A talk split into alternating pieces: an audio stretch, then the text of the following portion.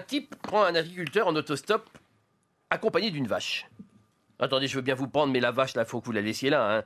Bon, vous inquiétez pas pour la noiraude, elle a l'habitude, on l'attache au crochet d'Atlas, puis elle suit sans difficulté aucune. hein. Ils attachent donc la vache et les voilà partis.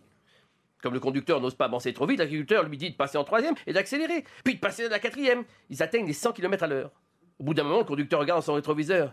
Oh là, dites donc, je crois que votre vache se sent mal, elle tire la langue. Ah bon Et de quel côté?